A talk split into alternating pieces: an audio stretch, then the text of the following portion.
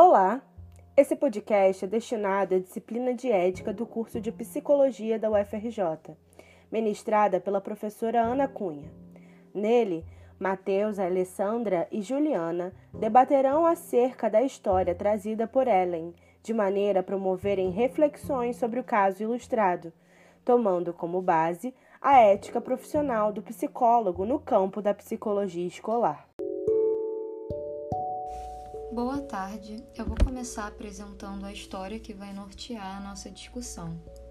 Uma aluna chamada Natália, do ensino fundamental, estava com dificuldades na maioria das matérias, e com isso, né, os professores da Escola Recanto Azul começaram a observar essa desatenção durante as aulas e resolveram comunicar isso à direção e aos pais. Os pais também já tinham notado essa desatenção por parte dela no momento de estudar o conteúdo isso fez com que eles decidissem procurar um psiquiatra. Esse profissional, com base nesses relatos, diagnosticou a criança com TDAH após uma breve consulta e indicou o tratamento medicamentoso para que ela voltasse a produzir o mais rápido possível. Porém, a Natália conversava com a psicóloga da escola e relatava sobre os problemas que ela estava enfrentando na esfera pessoal que tinham a ver com um mau relacionamento com seus pais após eles terem se divorciado. E essa questão não foi comunicada nem ao psiquiatra, nem à coordenação e também não foi percebido pelos pais. A partir dessa história, né, quais reflexões a gente pode tirar desse caso, pensando nas implicações de um diagnóstico de TDAH, refletindo também sobre a posição na relação político-institucional representada pela escola e na articulação com a família frente à subjetividade desse sujeito, e também como podemos pensar a atuação do psicólogo nesse ambiente escolar.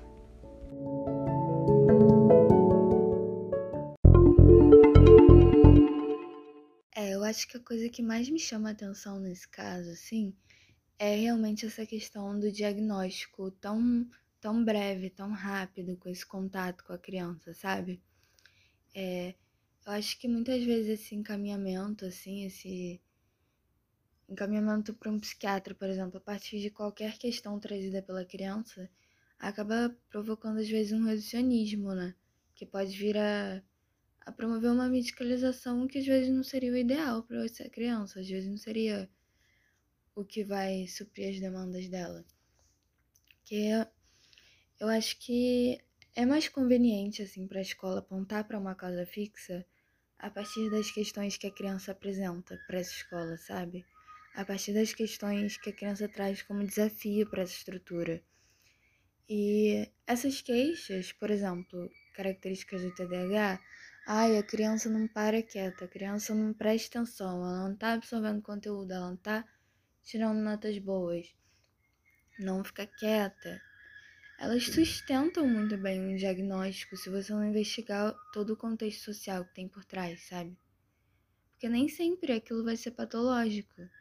Aquilo pode estar vindo de outro lugar, aquilo pode estar vindo de uma questão social, aquilo pode estar vindo de casa, como é nesse caso do, do dilema. E muitas vezes isso nem é investigado, porque a partir do momento que você, tipo, é, individualiza isso como um problema da criança que tem TDAH, já não é mais responsabilidade da estrutura escolar, sabe? Já não é mais um problema deles. A criança tá lidando com isso, a família da criança tá lidando com isso. Mas aí a estrutura não precisa mudar. A escola não precisa se adaptar a essa criança. A escola não precisa pensar sobre o sistema de ensino que ela tá promovendo, sabe? E esse encontro com o psiquiatra também, tipo, de dessa consulta tão, tão rápida e dessa questão de ser um médico da família, né? Isso é acaba sendo também favorável por causa dos, da ambiguidade dos próprios manuais diagnósticos. Que a gente sabe que os critérios para diagnóstico de TDAH são bem subjetivos, são bem abstratos, principalmente quando a gente está falando de alguém em idade escolar, né? É muito difícil você querer encaixar uma pessoa em idade escolar naquilo enquanto patologia, porque são comportamentos comuns a pessoas nessa idade, nesse contexto, dependendo do, do que está sendo analisado ali, sabe? E eu acho que isso trouxe muito para mim uma questão do texto do modelo do corpo do Luiz Renato, que fala sobre essa tentativa de eliminar as dores e os conflitos envolvidos na dinâmica de ensino, e como isso acaba eliminando a possibilidade de aprender com elas também e de construir uma saúde que fuja da medicalização da vida. Acho que é exatamente isso que acontece nesse contexto quando todo o problema é transferido para uma esfera individual da criança. Ninguém ali naquela escola vai precisar aprender a lidar com isso. Ninguém ali naquela escola vai precisar refletir sobre o que está em jogo ali, sobre as demandas sociais e afetivas dos alunos. Sabe? Aquilo, a partir do momento que você tenta eliminar isso da maneira mais rápida possível, com um diagnóstico e um tratamento medicamentoso muito rápido, isso elimina todas essas relações de, de aprendizagem que seriam construídas em cima do conflito.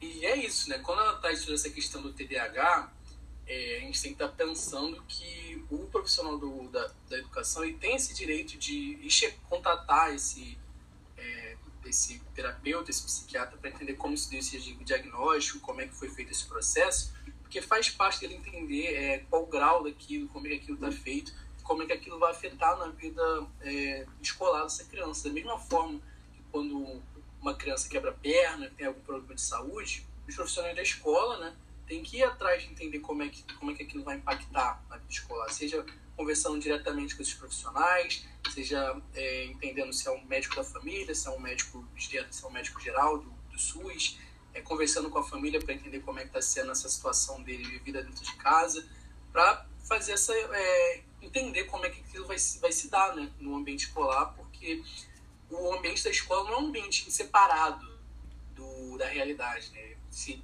se aquilo vai afetar o ambiente da escola, vai afetar todos os outros ambientes que aquela criança está colocada. Então é preciso entender como já está afetando, como qual é essa bagagem que a criança vai estar tá trazendo nesses outros ambientes para é, isso ser colocado no, é, que faça sentido dentro do, do ambiente escolar, se faça sentido do processo de ensino-aprendizado daquela criança. E aí, é, quando a gente está falando sobre essa atuação, né, essa atuação vem todo esse sentido de ser multiprofissional, de estar tá fazendo essas mediações nesse contexto, nesse contexto do, da escola, essas mediações sobre como que essa criança vai estar tá lidando com esse, com esse diagnóstico, vai estar tá lidando com esse diagnóstico no seu processo de aprendizado, com, nas suas relações com os professores, nas suas relações com os outros alunos, nas suas relações com o resto da comunidade escolar, com os projetos que andam na escola, e as formas como a, e todas as, as microcomunidades que existem ali dentro daquele colégio. É, eu acho importante a gente lembrar quando se fala nessa questão de buscar o próprio profissional e ir atrás do psiquiatra e do diagnóstico e das questões envolvidas, não vai ser necessariamente num tom de enfrentamento, né? Porque muitas vezes isso não seria ético para o psicólogo, mas sim numa, no sentido de entender o que se passa com aquele aluno, o que se passa nesse caso específico, quais foram os critérios, o que está sendo, o que está em jogo ali nessa situação mesmo, né? Sair desse lugar de, de enfrentamento e entrar mais num lugar de escuta e de compreensão. E quando a gente pensa nisso, né, a gente tem essa, nesse caso né, específico, a gente tem toda essa informação de que o aluno está passando por essa situação em casa, esse problema com a família, está passando por, por essas dificuldades de questão com a separação e o psicólogo, enquanto mediador, né, enquanto essa pessoa que está ajudando nessa mediação, está com, o estudante, pode estar trazendo a família para conversar com ela. E não é conversar no sentido de chegar e falar: ó, teu filho chegou, falou pra gente que vocês não estão dando bola para ele, estão largando a criança, virou bicho do mato, vocês estão se separando, não quer mais saber do filho, como é que é isso? É no sentido de trazer para eles diretivas e conversar, tipo, olha, é, como é que tá a situação em casa, perguntar para eles ver como é que é a visão deles mesmos é, de sobre toda essa situação, o, o que, que eles estão é, o que, que eles estão achando da relação do, do estudante com os deveres do colégio, se eles estão tendo alguma, se eles estão tendo participação ativa nessa nesse processo de ensino-aprendizado, porque quando a gente está falando de processo de ensino-aprendizado, não é algo que fica que é fechado na escola, né? é algo que se passa em todos os ambientes em que aquela, aquela criança, aquele jovem está atravessando. Então, é fazendo dever de casa, é estudando em casa, é pelos corredores do colégio, é dentro de sala de aula. Então, os, os pais, tanto como um professor, tanto como um psicólogo, tanto como os colegas, os pais têm esse papel fundamental na educação daquela criança. Então, eles precisam fazer parte daquilo, precisam atuar nesse sentido.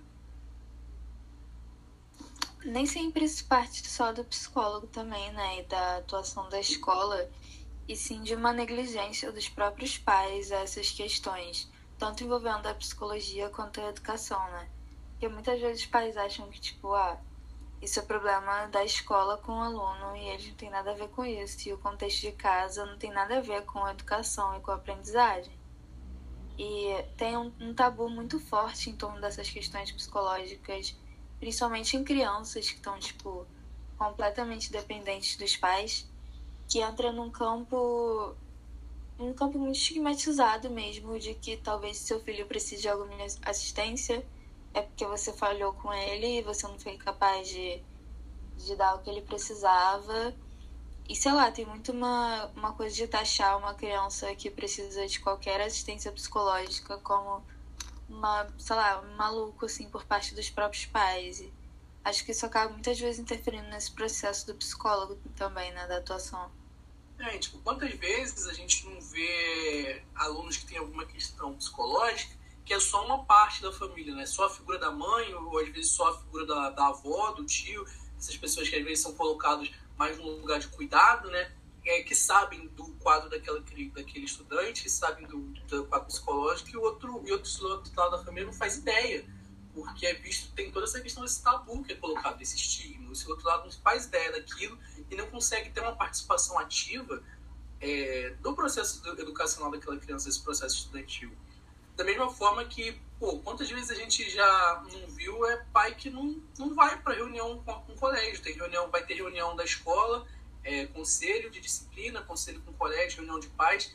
Pai não, os pais não têm, às vezes, nenhum interesse em participar, de saber como é que está acontecendo, e aí acaba indo para a escola, indo buscar é, a escola, indo questionar a escola, somente nesse momento que já está tudo explodindo, já está tudo dando algum tipo de problema, a criança está tendo notas mais baixas, está tendo dificuldade no colégio, já foi, foi chamado os pais várias vezes, como nesse mesmo caso teve, teve chamou até a questão de trazer um psiquiatra para tentar entender o que está acontecendo. Não tem esse acompanhamento diário no sentido da, da, da educação e acaba só vindo é vindo para o psicólogo nesse momento, invocando ele nesse lugar de bombeiro, para ele apagar o fogo do incêndio, apagar e tentar resolver. Resolve aí o problema dessa criança, resolve aí o que está acontecendo. Como se o trabalho desse fosse só de resolver problema e no trabalho do psicólogo na escola não fosse esse trabalho de mediação, que é um trabalho que é no dia a dia.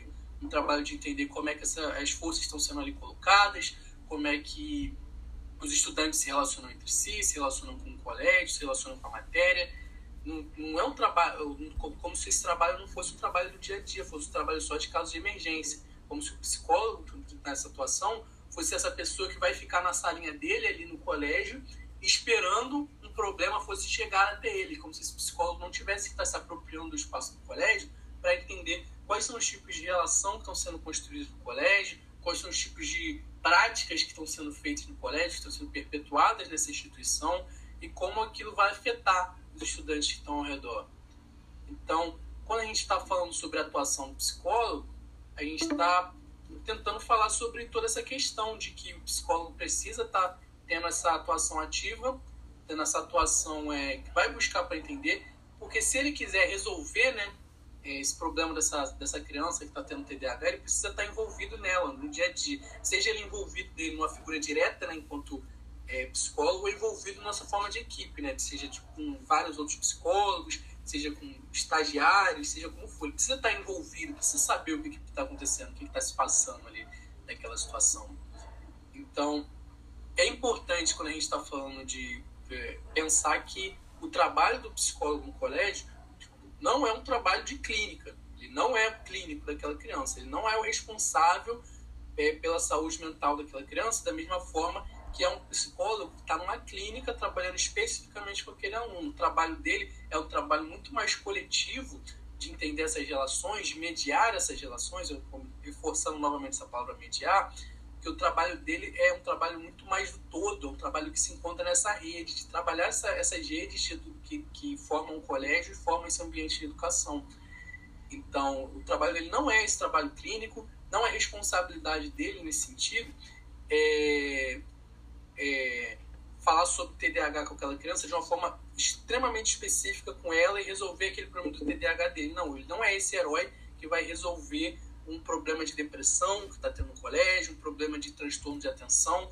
O trabalho dele é fazer encaminhamentos, é mediar como aquilo está acontecendo, é procurar entender aquele jogo de forças, entender como aquilo vai impactar nesse processo de desenvolvimento, de educação, para que isso seja feito de uma, forma que, é, que, seja produtiva para aquele, para aquele é, estudante, para aquela pessoa, seja produtiva para ele no sentido de que de produção de conhecimento, de produção de saber, de produção de vivência, de experiências que vão de fato agregar para essa construção é, de pessoa, de cidadão que ele é.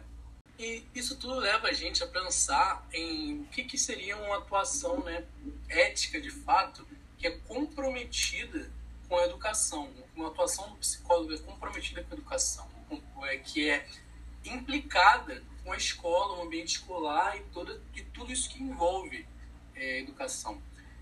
Um, um, psicólogo que está implicado é um psicólogo que vai estar tá participando de discussão de BNCC, é um psicólogo que vai estar tá participando de discussão de reforma, reforma, reforma curricular, reforma do, do ensino médio, como está sendo agora, que está sendo tão discutido aí na mídia.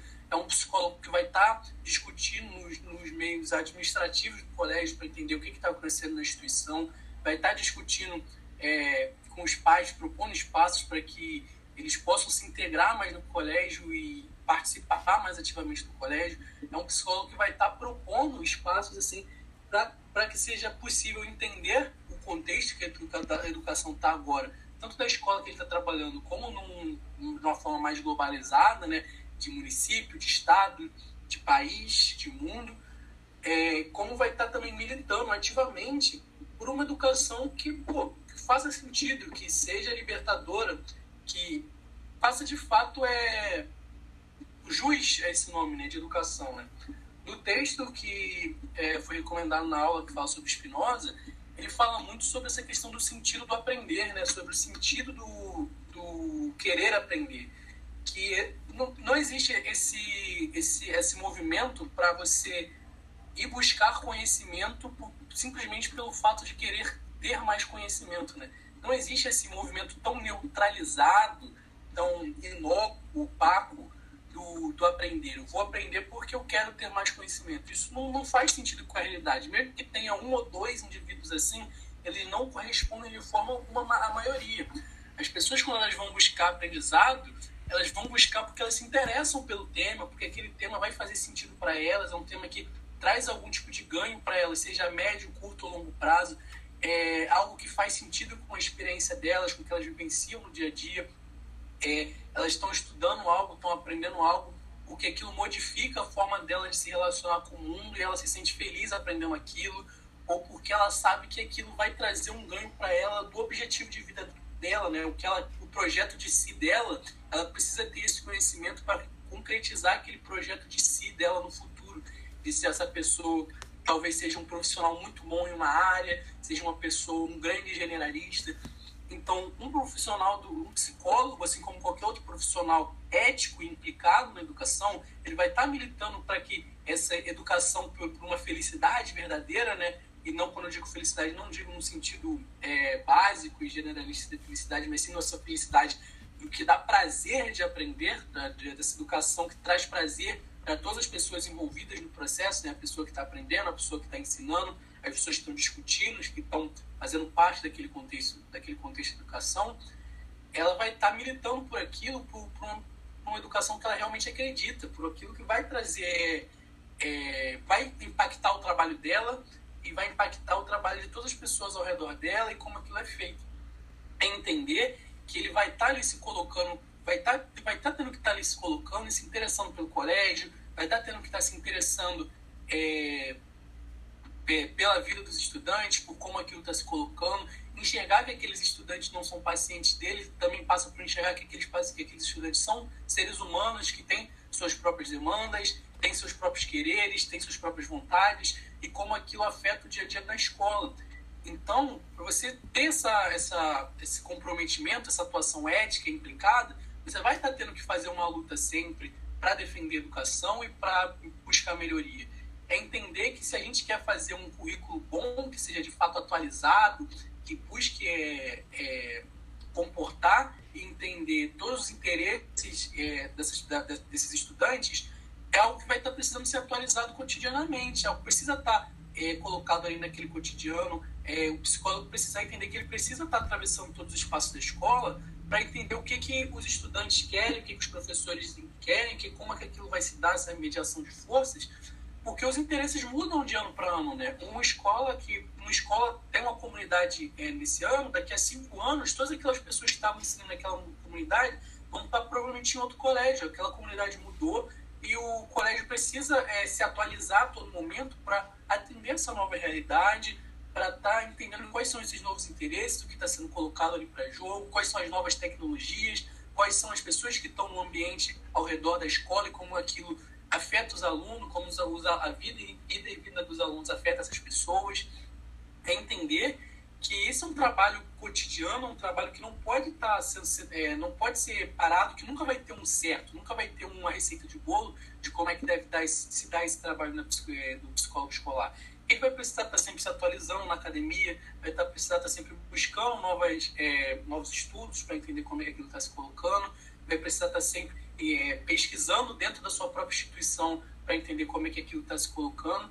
Entender que isso é uma coisa que requer recurso, requer que tenha uma equipe de psicólogos, que não seja um psicólogo, né, mas uma equipe de psicólogos responsável por aquela comunidade escolar, que tenha estagiários, que tenha pedagogos, psicopedagogos, sejam profissionais interessados naquilo queiram fazer isso nos projetos de educação eles que a gente realmente acredite, que faça sentido, de fato, com o que a gente quer enquanto nosso projeto de nação, porque educação é isso, está formando cidadãos, tá, é um processo que tem um retorno social muito grande, um retorno social nítido ali, está vendo aquele, aqueles cidadãos se formando e a gente se formando junto com eles, tanto enquanto profissionais, tanto enquanto pessoas, né? porque é esse processo muito pessoal, é esse processo muito afetivo, né, que é, que é o processo educacional.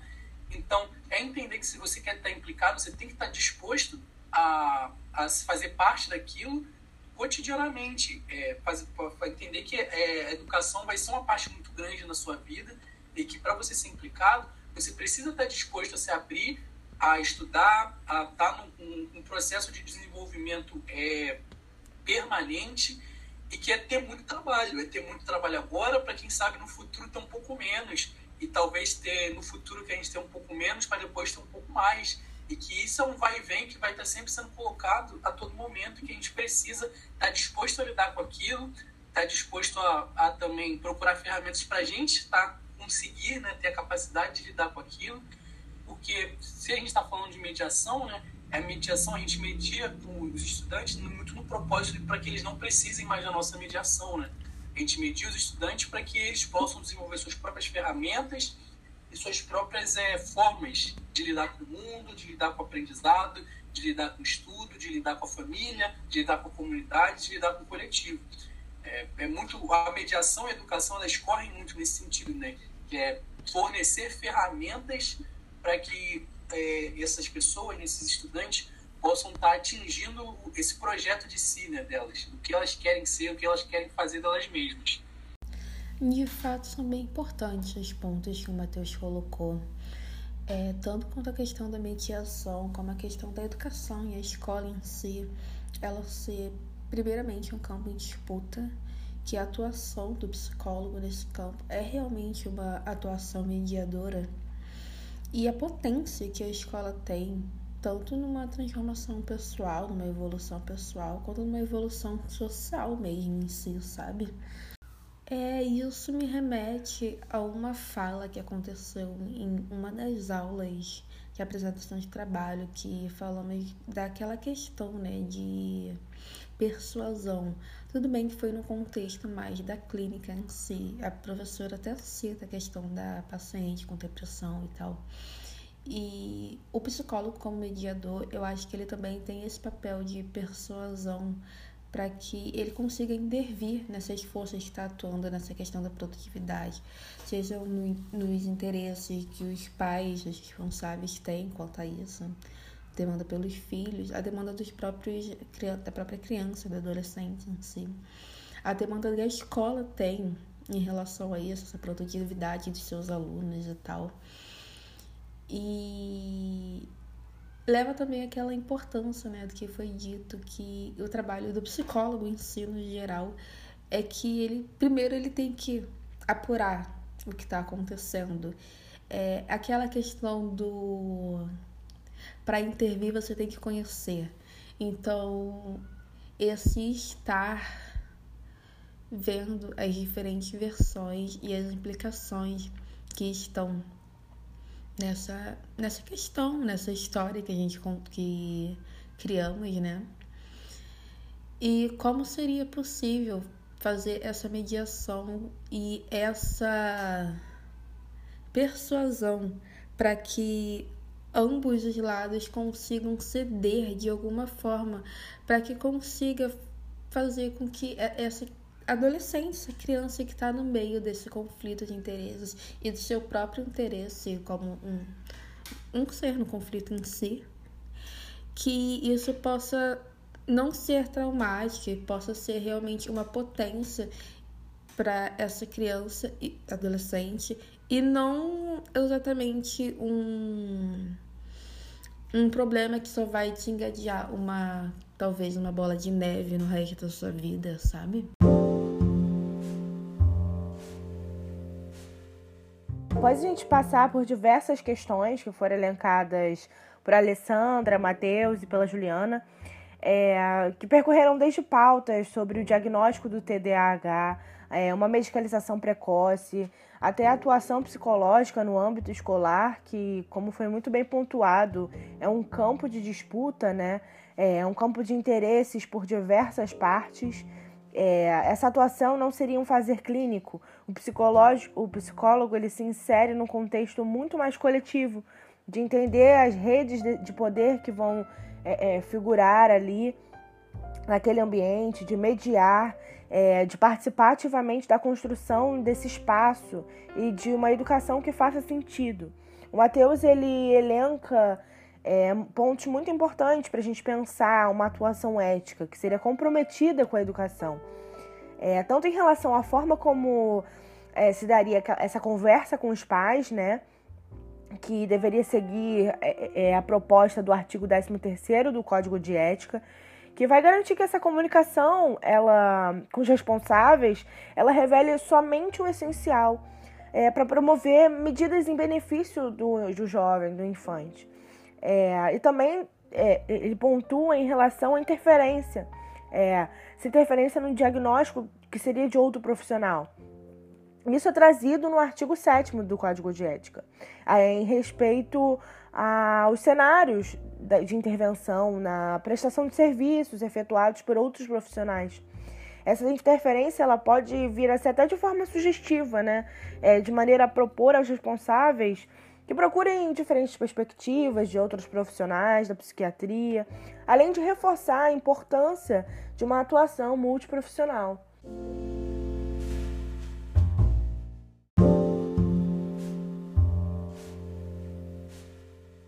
Após caminharmos por entre todas essas questões, reflexões e problemáticas que foram é, trazidas nesse podcast, chegamos ao fim dessa produção. Agradecemos pelo tempo disponibilizado e pela escuta. Até a próxima!